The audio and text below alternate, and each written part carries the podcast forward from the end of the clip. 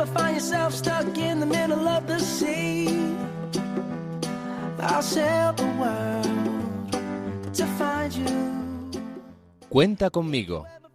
Un programa dirigido por Mariam Garde y presentado por Juan Razabalegui. to guide you. Muy buenas noches, queridos amigos de Radio María. Estamos de nuevo en este su programa Cuenta conmigo.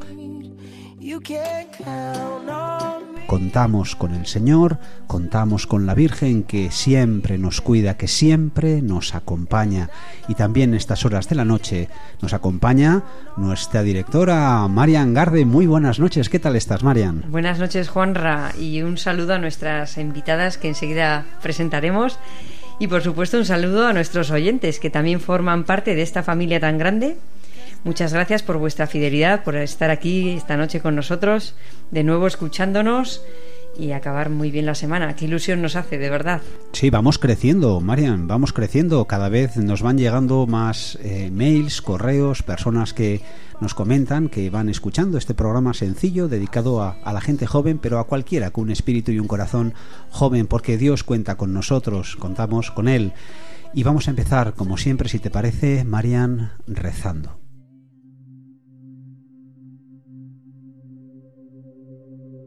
Oh María, aurora del mundo nuevo, Madre de todos los vivientes, a ti confiamos la causa de la vida. Mira, Madre, el número inmenso de niños a quienes se impide nacer, de pobres a quienes se hace difícil vivir, de hombres y mujeres víctimas de la violencia inhumana, de ancianos y enfermos muertos a causa de la indiferencia de una presunta piedad.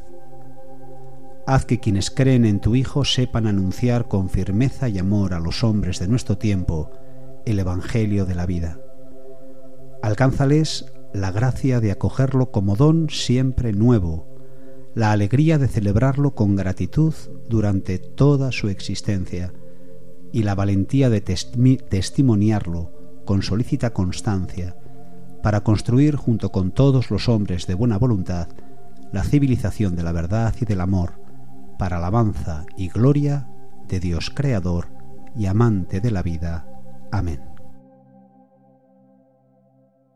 Bueno, pues Marian, hemos empezado con una oración de Juan Pablo II, una oración por la vida, porque ese es el tema que queremos tratar hoy, queridos amigos de Radio María, y es la vida. En ese tiempo de cuaresma en el que estamos, es un momento de reflexión, de mirarnos, de conversión, de mirar hacia adentro, de ver qué sentido tiene la existencia y después pues de las últimas novedades o leyes ¿eh? que han nuestros políticos sacado adelante justamente en contra de la vida, pues creo que toca hablar desde este programa de eso, de la vida. Muy bien, muy adecuado, la verdad. Y bueno, pues si quieres te voy contando lo que vamos a tratar en este programa. Adelante. Bueno, pues primero vamos a charlar con nuestras invitadas, que son colaboradoras y organizadoras de la campaña de 40 días por la vida, como tú nos has dicho, y nos ayudarán a concienciarnos un poco más ¿no? de lo importante que es implicarnos en este tema de, de la def- defensa del no nacido. Así es. También iremos intercalando la sección entre pupitres, presentado por el periodista Carlos Colina, que seguro que nos tiene preparada alguna sorpresa. Y hoy no tendremos ocasión de escuchar al padre David Galarza, como suele hacer habitualmente, porque está convaleciente y le mandamos muchos saludos y ojalá que se recupere lo antes posible. Un abrazo, Padre David, que esperemos que esté muy pronto con nosotros. No es nada grave, pero bueno, no podrá hacer frente a ese, esa sección tan bonita de anécdotas culturales, ¿verdad? Que tanto nos gusta y que Sí, tanto ¿verdad? bien hace. Pues le echaremos de menos, pero bueno, pues le mandamos ánimos y también colaborará con nosotros. eh, tendremos el comentario de, de nuestro vicario, don Miguel Larrambevere. Así. Y bueno, también recordar eh, a nuestros oyentes que si no pueden escuchar el programa en directo, o incluso si se lo quieren recomendar a algún familiar o amigo, podéis encontrarlo en nuestra página web de Radio María, que es la siguiente: www.radiomaria.es. En la sección de los podcasts, o también pueden escucharlo en cualquier otra app de, podcast habitual, como puede ser Spotify, Apple Podcasts, entre otros. Pues pasamos a presentar a nuestras invitadas, como siempre, un lujo, un lujo para nosotros. Ellas son Fátima Pardina Sarmisen. Hola, Buenas noches. Buenas noches. Buenas noches. Y Margarita Jaurrieta Manresa. Buenas noches. Buenas noches. ¿Qué tal estáis? Muy bien. Oye, nos vais a hablar de algo muy importante, muy bonito que es la vida, la vida con mayúscula. Pero antes queremos saber un poco de vosotras. Fátima, ¿qué años tienes? Pues yo tengo 32 años. ¿Y estás ahora Y trabajando? trabajo, sí, estoy trabajando, trabajo en la Universidad de Navarra, en un servicio que se llama Calidad e Innovación. Muy bien. Y ahí pues tratamos de enseñar a los profesores eh, un poco de formación para ellos. Muy bien. Sí. Y Margarita, ¿tú qué años tienes? Yo tengo 23 años. 23 años. ¿Qué estás haciendo ahora? ¿Estudias? ¿Trabajas? Pues un poco de las dos. Estoy haciendo el máster de profesorado Qué en la bien. universidad pública y a la vez estoy cubriendo una baja en, como profesora de religión en dos institutos. Hombre, esta es una de los nuevos mártires de los nuevos tiempos, profesora de religión. Muy bien, qué alegría, qué bien, qué, qué gusto da que gente joven, 23 años, pues estén enseñando nuestra fe a esos niños y, y no tan niños, porque creo que estás con adolescentes, ¿puede ser? Secundaria. Secundaria, eso ya ¿Qué es... institutos? En Lodosa y en Viana. Ujú. Qué suerte tienen, qué suerte tienen. Oye, ¿cómo os, que os embargáis en esta aventura de 40 días por la vida? Pero antes de eso, ¿qué es 40 días por la vida? Bueno, pues 40 días por la vida es una campaña que consiste en rezar para ponerle fin al aborto, ¿no? A través de nuestra intercesión. Eh, ¿Qué significa la palabra interceder? ¿no? Es pedir en favor de alguien. Y nosotros lo que hacemos en 40 días es precisamente eso. Pedir en favor de las personas que se someten a un aborto, de los niños que mueren por, por el aborto, pero no solo de las víctimas, sino que también pedimos por aquellas personas que están involucradas ¿no? en el tema o el negocio del aborto, por los médicos, las enfermeras, los acompañantes, ¿no? todas aquellas personas que de algún modo colaboran con esto que es un crimen y nosotros le pedimos al Señor que les toque el corazón para que puedan también abrirse a su gracia y, y dar un cambio en esto, ¿no? Y dejar de, de, pues hacer lo que están haciendo, que al final es quitar la vida a inocentes. Qué bien. ¿Por qué 40 días por la vida? ¿Por qué 40? ¿No 50? ¿45? Bueno, pues el número 40 es un número muy significativo en la Biblia, ¿no? 40 días son los que pasó eh, Jesús en el desierto, 40 días son los eh, días que estuvo Moisés también caminando por el desierto, entonces es un número muy simbólico, ¿no? Y siempre implica un gran cambio. Entonces, como lo que queremos nosotros es un gran cambio, que es pasar de que haya aborto a que no haya aborto, por eso también nos unimos a esos 40 días. Ah, qué bonito. ¿Y este movimiento dónde ha surgido? ¿Cómo ha surgido? Pues este movimiento surgió en Estados Unidos, en Texas, en el año 2004, donde un grupo de matrimonios se dieron cuenta de que estaban muy involucrados en el tema de la defensa de la vida, pero el activismo que llevaban a cabo no era suficiente para terminar con eso, ¿no? Entonces se pusieron a orar en su casa por el fin del aborto y en 2007 decidieron trasladar eso a las calles, ¿no? Y empezaron a orar enfrente de los abortorios. Ah. Orar sin acercarse a nadie, simplemente se ponían enfrente de la puerta con camisetas o carteles identificativas, ¿no? Pero con mensajes muy neutros, ¿no? Pues oramos por ti o por tu bebé, o sea, todo como muy conciliador, ¿no? Y ya en el año 2009 tuvieron su primer fruto, que fue la conversión de, de Abby Johnson, que era una eh, proabortista, la directora de clínica de abortos más jóvenes de Estados Unidos, y ella misma se había sometido a tres abortos. Y de hecho hay una película que, en la que cuentan su historia, por si no la conocéis, que se llama Inesperado, On Plan, y cuenta un poquito más la historia de Abby, ¿no? Y fue algo inexplicable porque ella era feminista, eh, estaba súper involucrada en la clínica, pero bueno, no vamos a hacer aquí un spoiler de lo que le pasa, y se convirtió, ¿no? Y ellos siguieron ahí con esta campaña, con Abby Johnson también detrás de, de, la campaña, y en 2016 se cerró el abortorio y se convirtió en la primera sede de 40 días por la vida. Ah. De ahí ya eh, se trasladó, se ha ido moviendo por el resto del mundo y aquí a España llegó en 2016 al puerto de Santa María y en 2019 se empezó a realizar también en Madrid y en alguna otra ciudad. Y ya eh, pues nos, nosotros nos pusimos también en marcha en 2019 con una campaña así pequeñita y ahora estamos ya, si no recuerdo mal, pues casi de alrededor de 25 o 30 ciudades en toda España. Entonces, el- vosotros en principio la actividad concreta es rezar delante de un abortorio. Exacto. ¿Cuándo lo hacéis?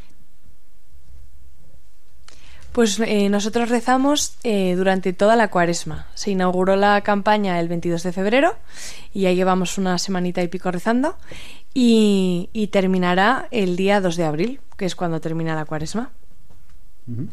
Eh, rezáis delante de un abortorio, pero mirar, yo tengo aquí un artículo de un tal Teófilo Hispano, que es un buen amigo, es el seudónimo, oculta el nombre de un amigo que no voy a citar, y en un artículo maravilloso que apareció el pasado 27 de enero, hablaba de una mujer llamada eh, Isabel Vaughan Spruce.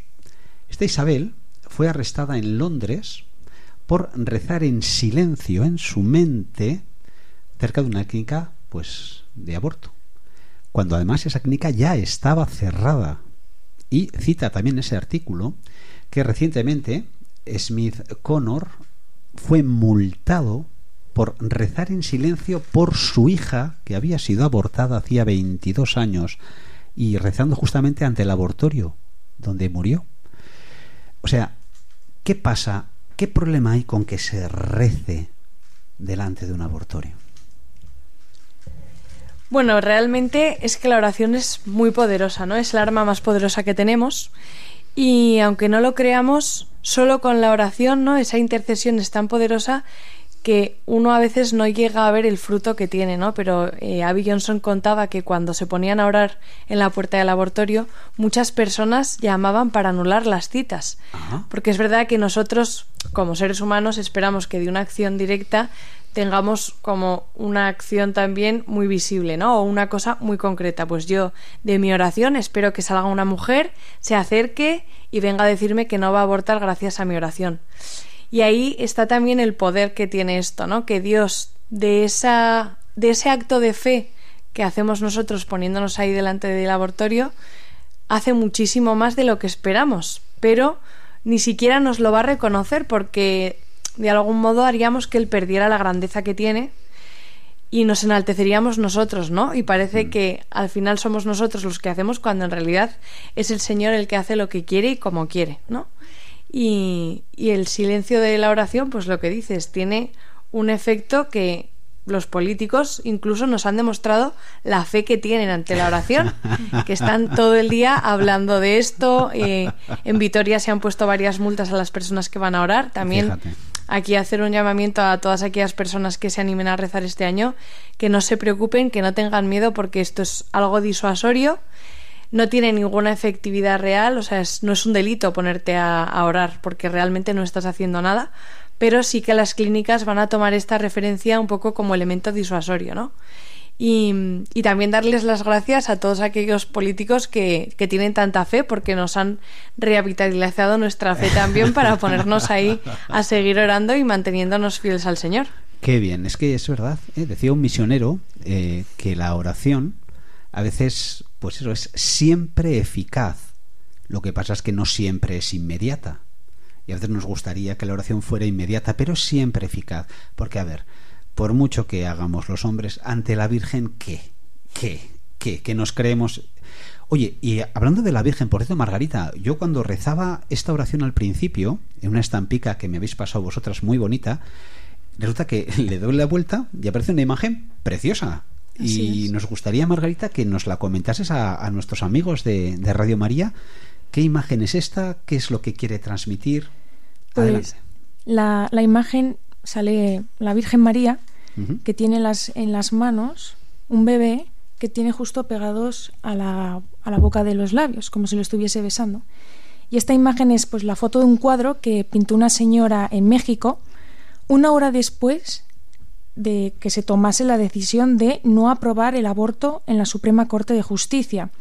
Y esta imagen pues la donó a la parroquia de San José María en Ciudad de México y el párroco de, de esta parroquia le puso el nombre de Nuestra Señora de la Vida. Ah, y por eso bonito. nosotros la hemos puesto eh, para que acompañe esta oración y es la oración que vamos a decir nosotros en, cuando vamos preparando esta campaña rezamos siempre al inicio de manera que bueno tenemos la intercesión de aquella que, es la madre de Dios, ¿no?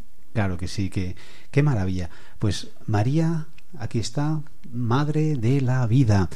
Recéis esta oración al inicio y a continuación continuáis con el rosario. ¿O No, qué bueno, otras oraciones hacéis? Sí, cuando nosotros estamos organizando la campaña, Sí. nosotros lo que hacemos es rezar la oración y luego ya nos ponemos a organizar, pues qué se necesita, qué no, cómo podemos ayudar a nuestros voluntarios, Vale. pues prepararles eventos, prepararles pues una hora santa o una misa, de manera que ese ánimo y esa, vamos a decir, esa vibración que sale al principio de la campaña, pues que no decaiga.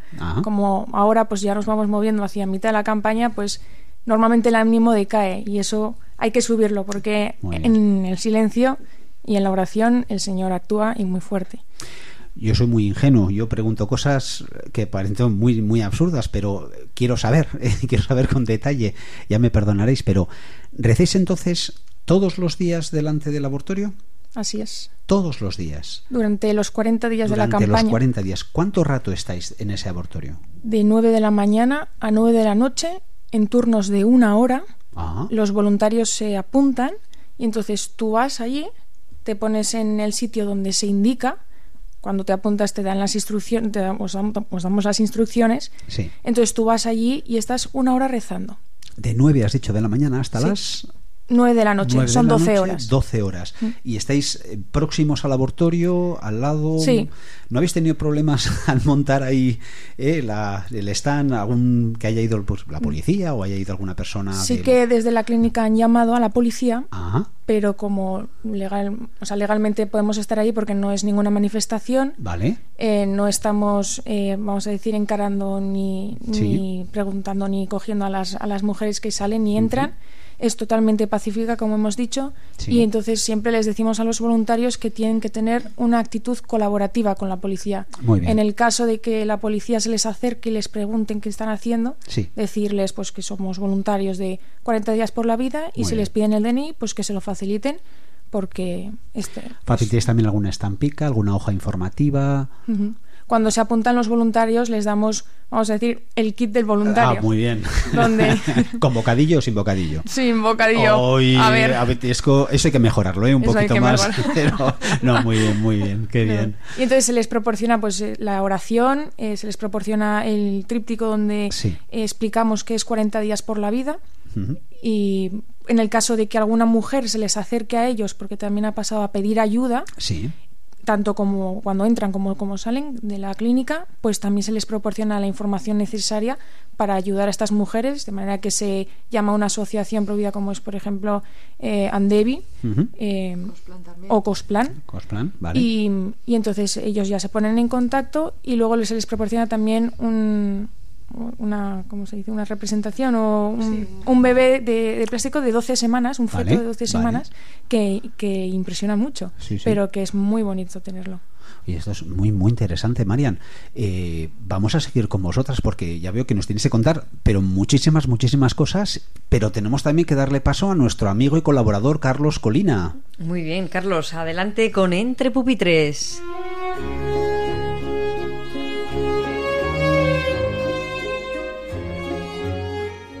Marian, Juanra, ¿qué tal? Muy buenas noches. Nuestros alumnos de ESO y bachillerato nos llevan de viaje en el tiempo. Viajamos hasta el Renacimiento.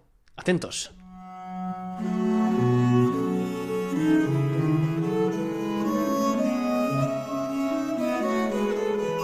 A continuación, os vamos a explicar qué es el arte renacentista, las etapas y temas principales que presenta, además de cuáles son sus características y autores. ¿Qué es el arte renacentista?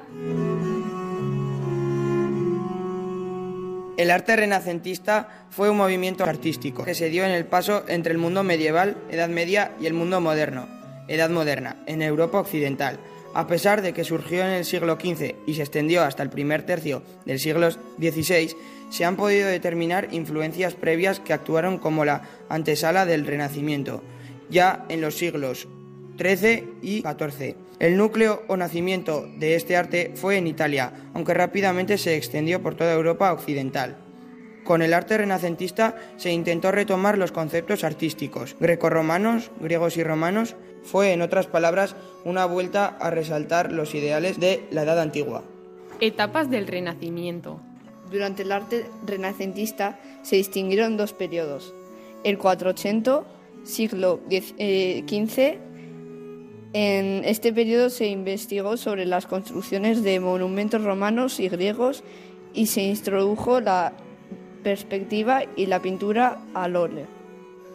El 580, el siglo XVI, se logró la, madurez de la época renacentista, surgiendo eh, los grandes artistas que marcaron épocas tales como Shakespeare, Miguel Ángel, Da Vinci, Miguel de Cervantes, Rafael, entre otros. El descubrimiento del hombre. El descubrimiento de América y el fin de la época medieval cambió la experiencia de la realidad del hombre, que comenzó a creer más en su propia individualidad en su propia mente y en las ilimitadas posibilidades de descubrimiento. Descubrir el continente americano sirvió como puntapié de cambio en el pensamiento de la época, invitando al hombre a la búsqueda de nuevos conocimientos tanto en el mundo como en su mente. El lugar de la religión. En el arte renacentista, el conocimiento se hizo compatible con la religión. Si bien el arte renacentista tomó como figuras principales a los ángeles, los apóstoles y a Dios, se dejó de creer que la razón era algo impuro. Resurgimiento del arte clásico. No se trata de una imitación, sino de un movimiento que rescata y resalta las costumbres y estilos clásicos por medio de la investigación, una reinvención del arte grecorromano. Conceptos que definen lo clásico. El Renacimiento fue una vuelta hacia el estilo antiguo grecorromano pero desde un enfoque científico. Los conceptos que definieron este arte fueron el orden, la proporción, la armonía, el ritmo, la medida, la simetría, la perspectiva. La pintura. El arte renacentista utilizó técnicas como el fresco, el óleo y el temple. La pintura tuvo dos grandes generaciones de pintores en Italia. En la primera etapa se destacaron Masaccio, Paolo Uccello y Angelico, durante la segunda etapa surgieron artistas como Piero della Francesca y Sandro Botticelli. Las técnicas que se utilizaron en esta época fueron el fresco, el óleo y el temple, y los temas de las obras fueron fundamentalmente religiosos, aunque también hubo un surgimiento de temas mitológicos, retratos y alegóricos. Se hizo mucho foco en la composición central del tema, pero también en el uso del color, el volumen y las formas. Como soporte de las obras se utilizaron techos, lienzos, paredes, etc. Durante el siglo XVI aparecieron en escena las obras de Leonardo da Vinci, Rafael Sanzio y Miguel Ángel. La escultura y la arquitectura. Tanto la arquitectura como la escultura nacieron en Florencia. En la escultura se distinguieron Miguel Ángel y Donatello. Esta técnica se inspiró en el periodo, en el periodo helénico de la antigüedad y fue fundamentalmente de carácter religioso aunque también se destacó el estudio del desnudo y de la anatomía. En cuanto a los materiales, se utilizaban el mármol y el bronce. En la arquitectura también se eh, destacó Miguel Ángel. Eh, los elementos constructivos principalmente fueron los arcos, las columnas y las cúpulas, y como elementos decorativos se utilizaron medallones, almohadillos, guirnaldas, volutas, pórticos, frontones y grutescos. Promoción del arte. Durante este periodo, las figuras importantes y poderosas de la época, reyes, príncipes y nobles, realizaban encargos para la decoración de iglesias u otras construcciones de importancia. Estos se denominan mecenas porque costeaban las obras de arte. El lugar del conocimiento. Otro pilar de preocupación para el arte renacentista fue la educación. Durante este periodo surgieron diferentes e importantes figuras de inigualable importancia, durante esta época se promovió el conocimiento de ingeniería, la hidráulica, la anatomía, la mecánica, entre otras. Los cambios que influyeron en el concepto del conocimiento fueron el descubrimiento de América, la ruptura del cristianismo con la llegada de los pensamientos protestantes, la teoría heliocéntrica de Copérnico. Todo esto colaboró para desmitificar grandes afirmaciones que los europeos mantuvieron durante la época medieval. Con todo esto os hemos explicado qué es el arte renacentista, las etapas y temas principales que presenta. Esperemos que os haya gustado y un saludo para todos los oyentes de Radio María.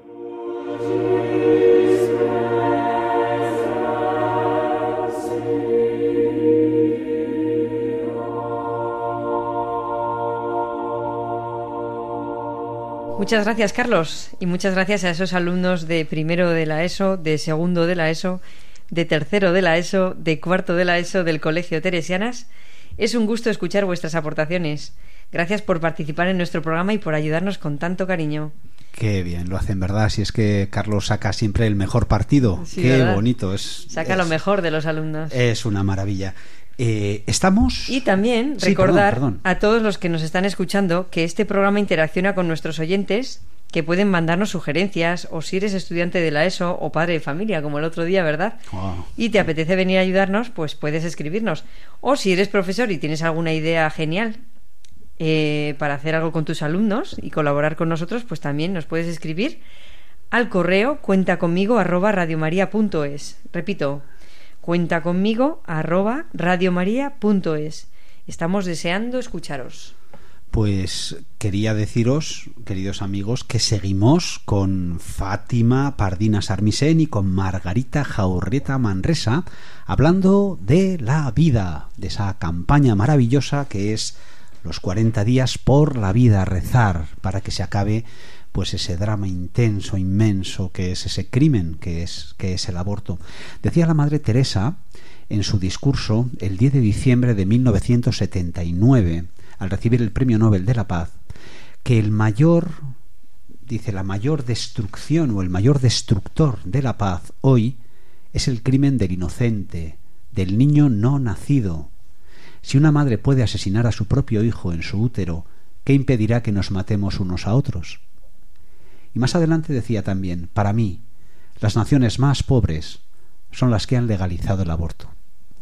Lo decía esto en 1979 y ha salido, pues no hace mucho, el mes pasado, la ley del aborto aquí en España. y bueno, es para preocuparse, para sentirse profundamente triste, para rezar todavía mucho más al Señor, para que venga a nosotros su reino.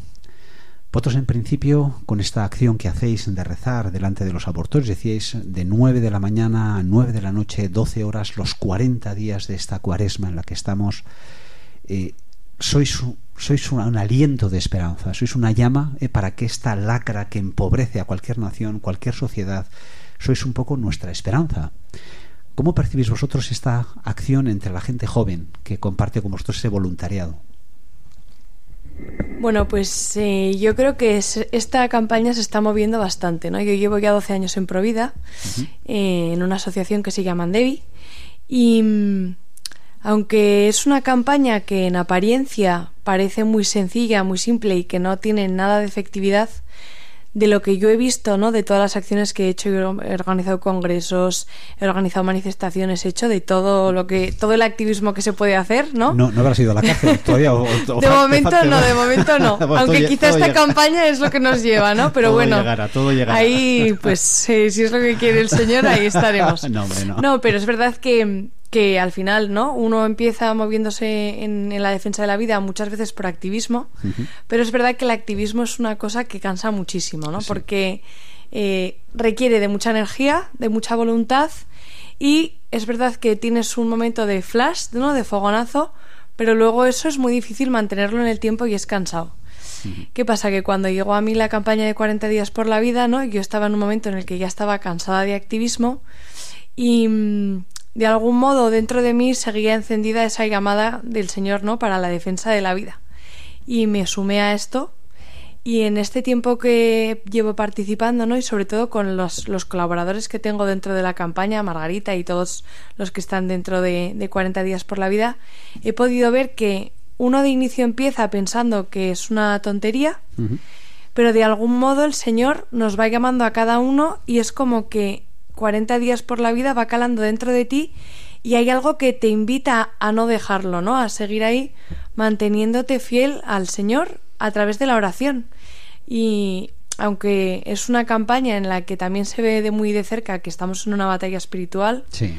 ¿no? Porque al final, pues al mal no le interesa que haya personas intercediendo Mm. o rezando para que se haga un bien, ¿no? O para la salvación incluso Sí. de las personas que están involucradas en el aborto. Y uno durante la campaña vive esa, esa lucha espiritual, ¿no? Interna, pues de, de que pensar que esto no lleva a nada o que estás eh, consiguiendo turnos, pues casi como luchando mucho porque las personas se apunten pero hay algo dentro de ti que sigue llamándote, invitándote a estar, ¿no? Y que los que están se han mantenido durante este tiempo, ¿no? Margarita misma puede contar su experiencia de, de no participar en nada pro vida, de repente se vio envuelta aquí, ¿no? Y aquí sigue. Oye, y entonces Margarita, pues coméntanos, un voluntario, como tú estás aquí de colaboradora, voluntaria, ¿a qué, qué- a qué te compromete? ¿A qué se compromete un voluntario? Pues 40 días por la vida tiene tres pilares fundamentales. El primero es la, la oración y el ayuno, que es lo que es esta campaña, ¿no? Rezar para que se termine el- este drama que es el aborto. Sí. La segunda es la presencia pacífica. Como hemos dicho antes, no vamos a increpar a nadie, solamente rezamos, que al final es un arma muy poderosa, ¿no? Increpamos al demonio. Increpamos Sí, ¿no? al Que demonio. es lo que toca, claro que sí. Pero el rezar es lo que más rabia le da, Así creo yo. Así es. Y el tercero es el alcance comunitario, el llamar a, a otras personas, ¿no? Y esto es lo que, bueno, de alguna manera el Señor puso en mi camino, el, el meterme en, en este, en esta 40 días por la vida. Y fue entonces cuando conocí a Fátima. Y como ha dicho Fátima, a veces pues decae el ánimo y piensas que esto no lleva a nada. Y se lo comentaba, ¿verdad? Y dice, pero a- aguantad porque, porque esto, esto va a salir.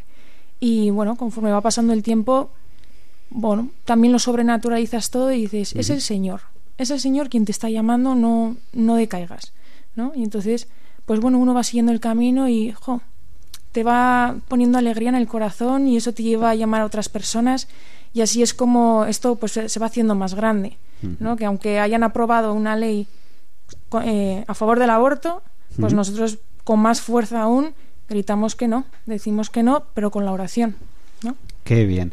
Porque hay que tener muy claro, ¿cuándo comienza la vida humana? Desde el momento de la concepción. desde el momento de la concepción. ¿m? Qué importante, porque esto que parece una perogrullada, algo evidente, sin embargo es curioso. ¿m? ¿Qué determina, por tanto, poder acabar con una vida humana que sean 14 semanas? ¿Por qué no 14 semanas y un segundo, 14 semanas un segundo antes? ¿Qué, qué diferencia hay?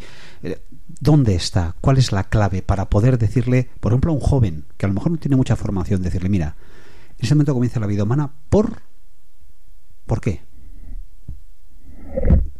Lo dice la ciencia, lo dice la moral, Bueno, la lo dice la ley.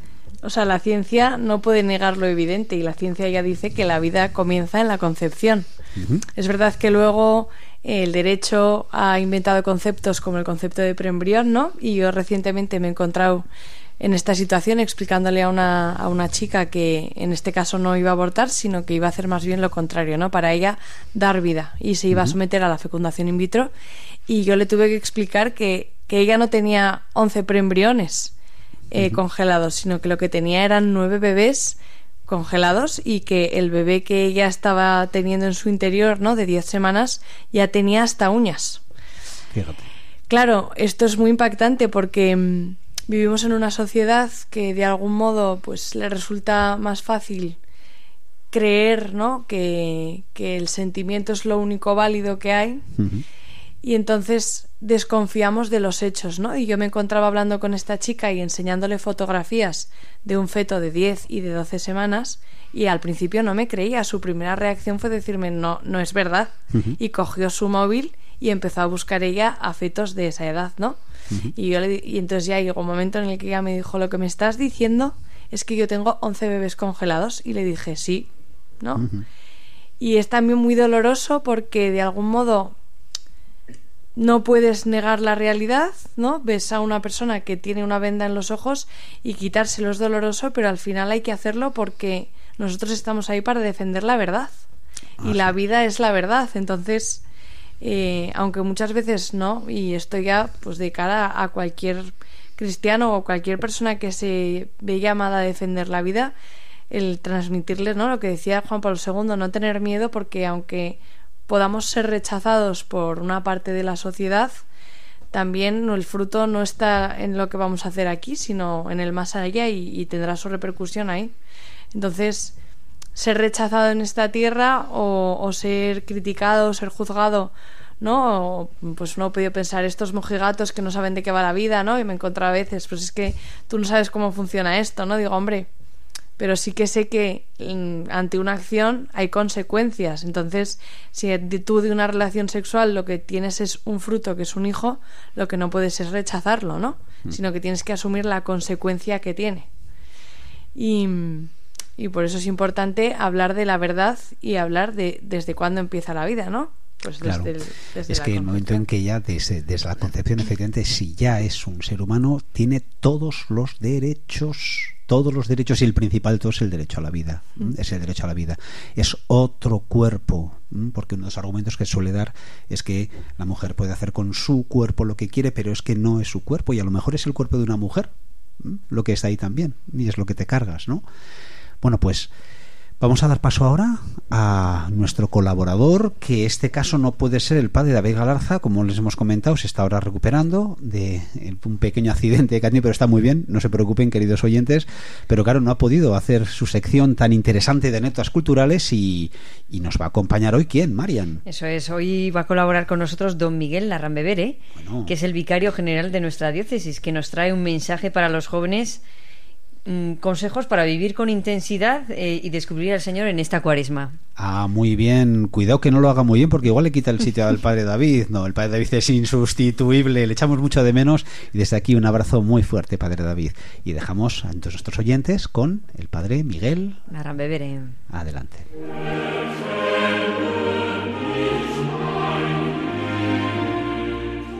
Hemos escuchado el Evangelio de este segundo domingo de Cuaresma, esta mañana o a la tarde en la misa, que nos relata la transfiguración del Señor.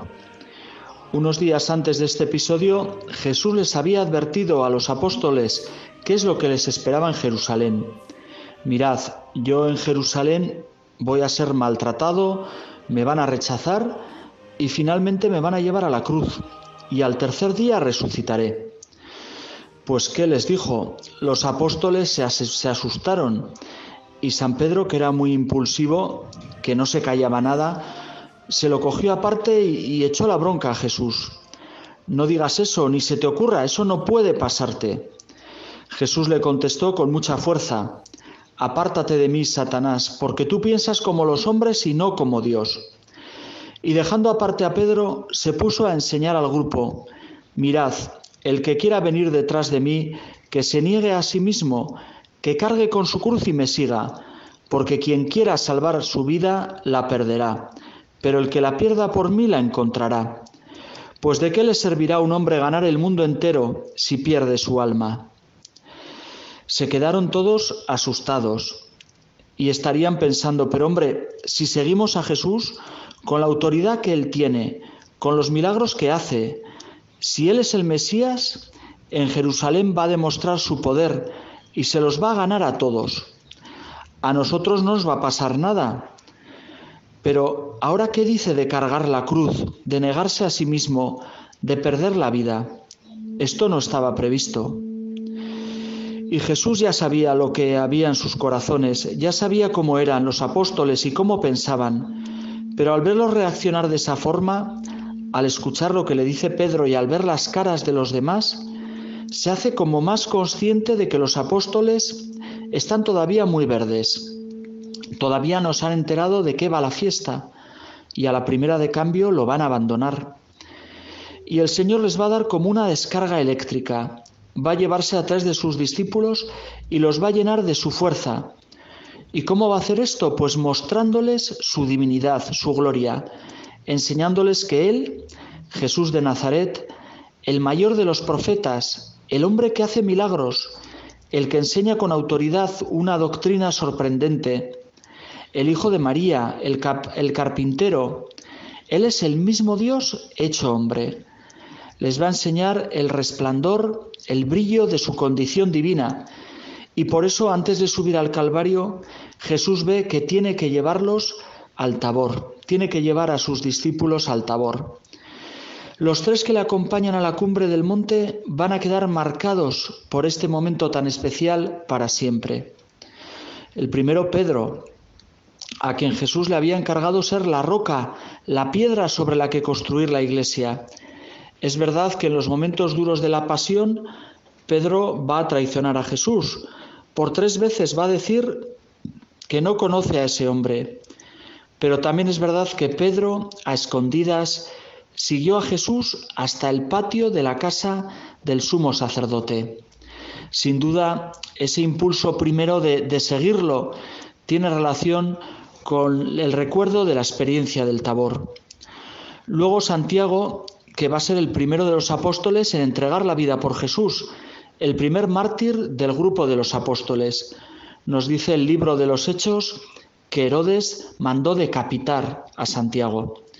Y el tercero de los que suben al Tabor es Juan, que va a reposar la cabeza en el pecho de Jesús durante la última cena y que va a ser el único en permanecer hasta el final al pie de la cruz con la Virgen María. Los tres sin duda quedaron marcados por esta experiencia del Tabor. Allí Jesús les mostró su identidad más profunda, su divinidad, y quedaron deslumbrados por su brillo y su luz. De este modo Jesús les venía a decir, cuando lleguen los momentos de oscuridad, recordad lo que os he enseñado, y encontrad aquí vuestra fuerza, creed que yo estoy con vosotros, que no estáis solos, creed que yo puedo más que todos, más que el mundo, que no me olvido de vosotros, que en definitiva creed que yo soy el Señor. Y a nosotros hoy nos ayuda esto que hemos escuchado en el Evangelio. También el Señor te va preparando para una entrega de la vida, para dar testimonio de Él ante los demás, para dar fruto en tantos momentos duros, para ir convirtiéndote a Él en este camino de la cuaresma. Pero Jesús sabe que somos débiles y a veces fanfarrones como los apóstoles. Él sabe que no nos enteramos y por eso nos va llevando también a nosotros al tabor y nos va mostrando su gloria, nos va llenando de su luz. Y hay momentos en los que tú estás en el tabor, cuando te das cuenta de que Dios está contigo, cuando vences el mal en tu vida y eliges el bien, cuando te sientes bien en la oración adorando al Señor, cuando estás feliz en un ambiente sano de familia o de amistad, cuando tienes fuerza para superar las dificultades, cuando vives la verdadera alegría en tu corazón, cuando participas de la Eucaristía, cuando recibes el perdón de los pecados y estás en gracia de Dios, cuando entiendes algo acerca de Dios y de tu vida y se enciende una nueva luz en tu interior, o cuando te entregas generosamente a un hermano necesitado. También la Javierada que hemos celebrado en este domingo en Navarra, también es un momento de tabor. Estos momentos de tabor son defensa, fuerza, energía, para que no te desanimes en el Calvario. En tu vida puede haber muchas situaciones de Calvario, de cruz, de desconcierto, de soledad, pues en todas ellas acuérdate de que estuviste en el tabor y no dudes de que aquello fue verdad.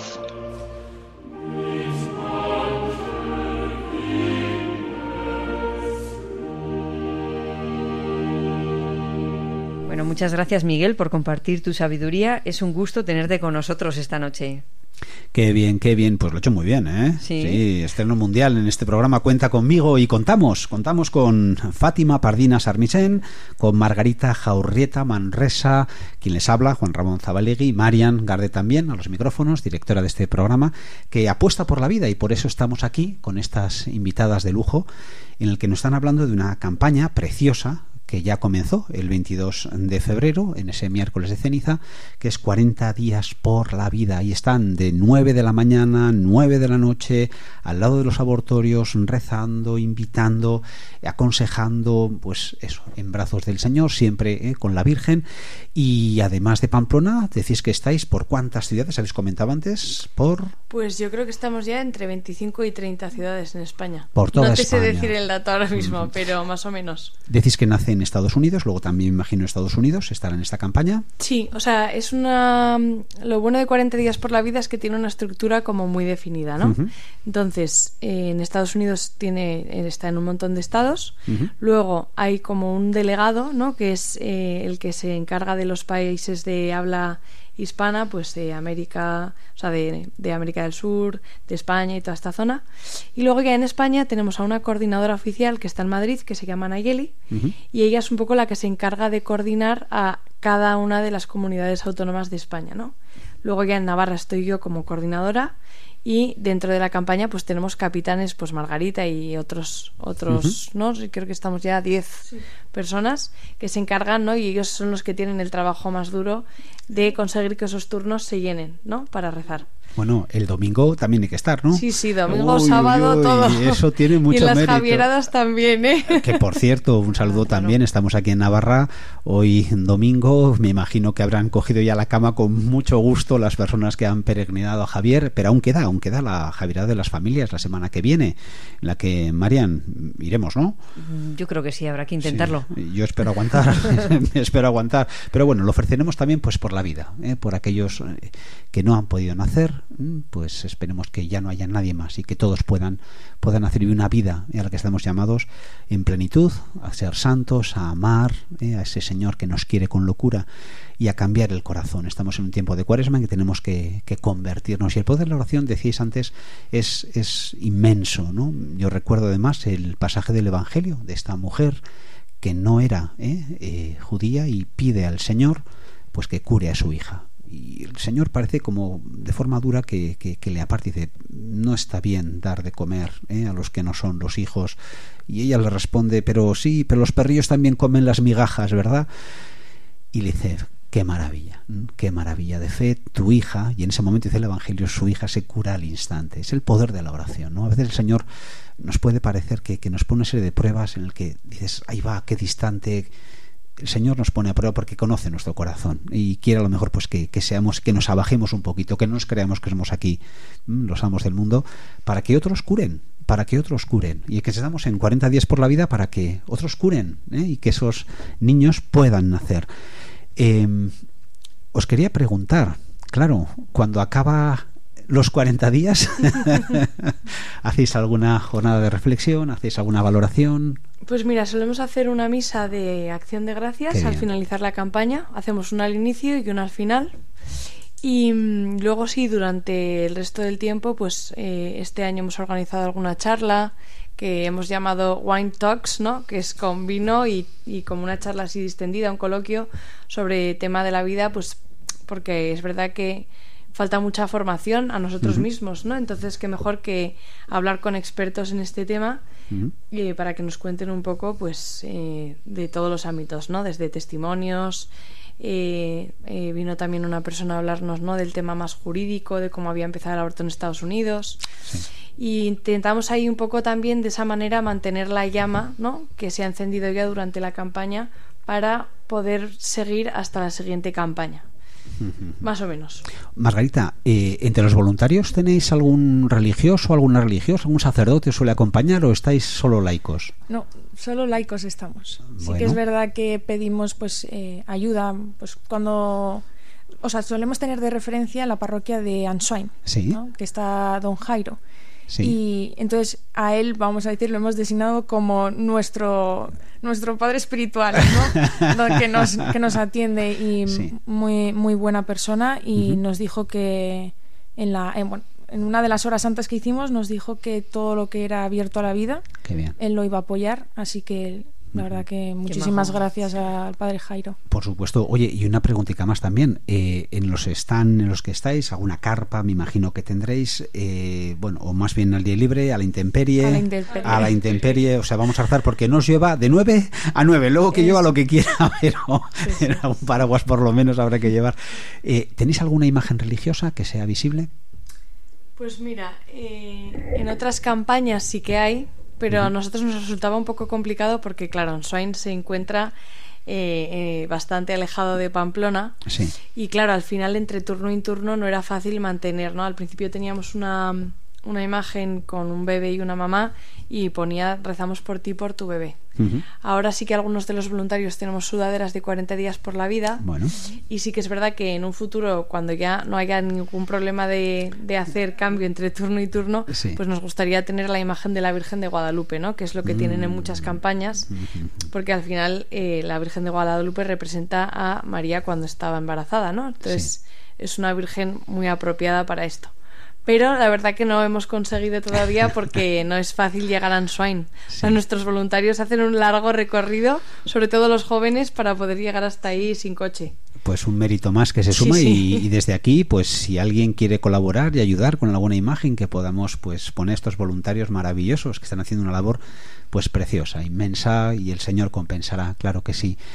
Eh, Margarita, no sé cómo podemos animar a que aún quedan días, aún quedan días, aún faltan Sí. unos cuantos, no sé, ya no sé llevar la cuenta, pero aún quedan unos cuantos días más para que acabe la campaña.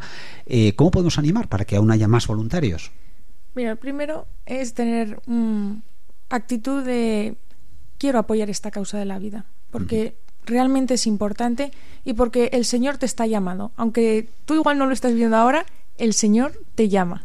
Te llama a ti para que vengas a rezar por estos niños y por estas madres que, eh, pobres, pues mira, tienen este peso en su corazón por mil razones, habrán tenido que tomar esta decisión, pero nosotros queremos que esos niños vivan, ¿no?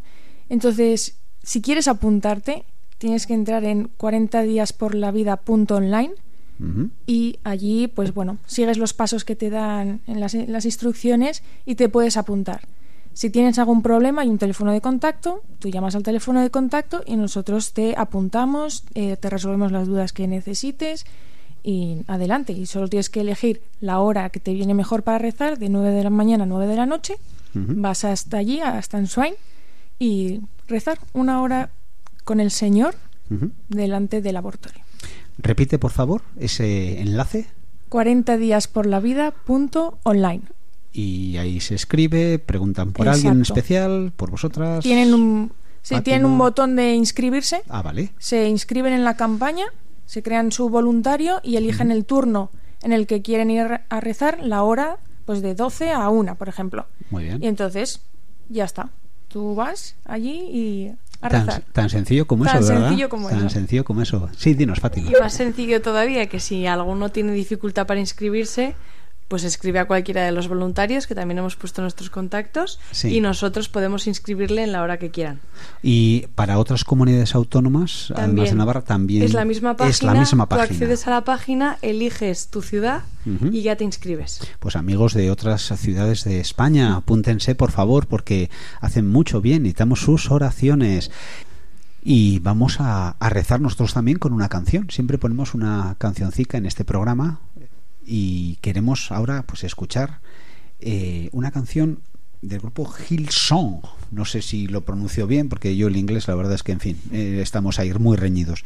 Y se llama esta canción Océanos. Es muy bonita, creo que la conocéis. Fátima, ¿os gusta? Sí. Sí, bueno, pues entonces la recomendamos a nuestros oyentes, ¿verdad? Que la escuchen con calma, que recen y estamos en estos 40 días por la vida.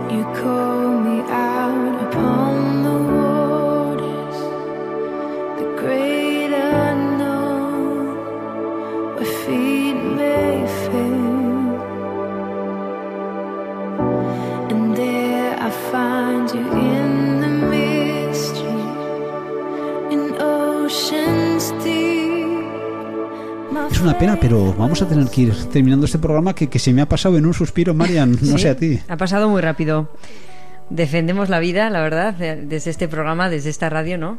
Rezamos por esos niños no nacidos y pues les ponemos voz a los que no tienen voz para que puedan nacer y cumplir su misión en el mundo, ¿no? Muchas gracias eh, de corazón, nuestras voluntarias Margarita y Fátima. Es verdad que habéis dado vuestra página web, pero por si acaso vamos a recordar el, nuestra, sí. nuestro correo, ¿no? Por si quieren Eso es. pedir información para vuestra campaña. Y es eh, w, perdón, eh, y es eh, cuenta conmigo arroba radiomaria.es. Repito, cuenta conmigo arroba radiomaria.es. Pues queridos amigos de Radio María, nos despedimos ya y en manos de la mejor, que es nuestra Madre, la Virgen María. Buenas noches. Buenas noches. If you ever find yourself stuck in the middle of the sea, I'll sail the world to find you. Han escuchado Cuenta conmigo, dirigido por Mariam Garde y presentado por Juan Razabalegui. to guide you. Find out what we're made of when we are called to help our friends in need. You can count on me like one, two, three, I'll be there. And I know when I need it, I can count on you like four, three, two, what friends are supposed to do.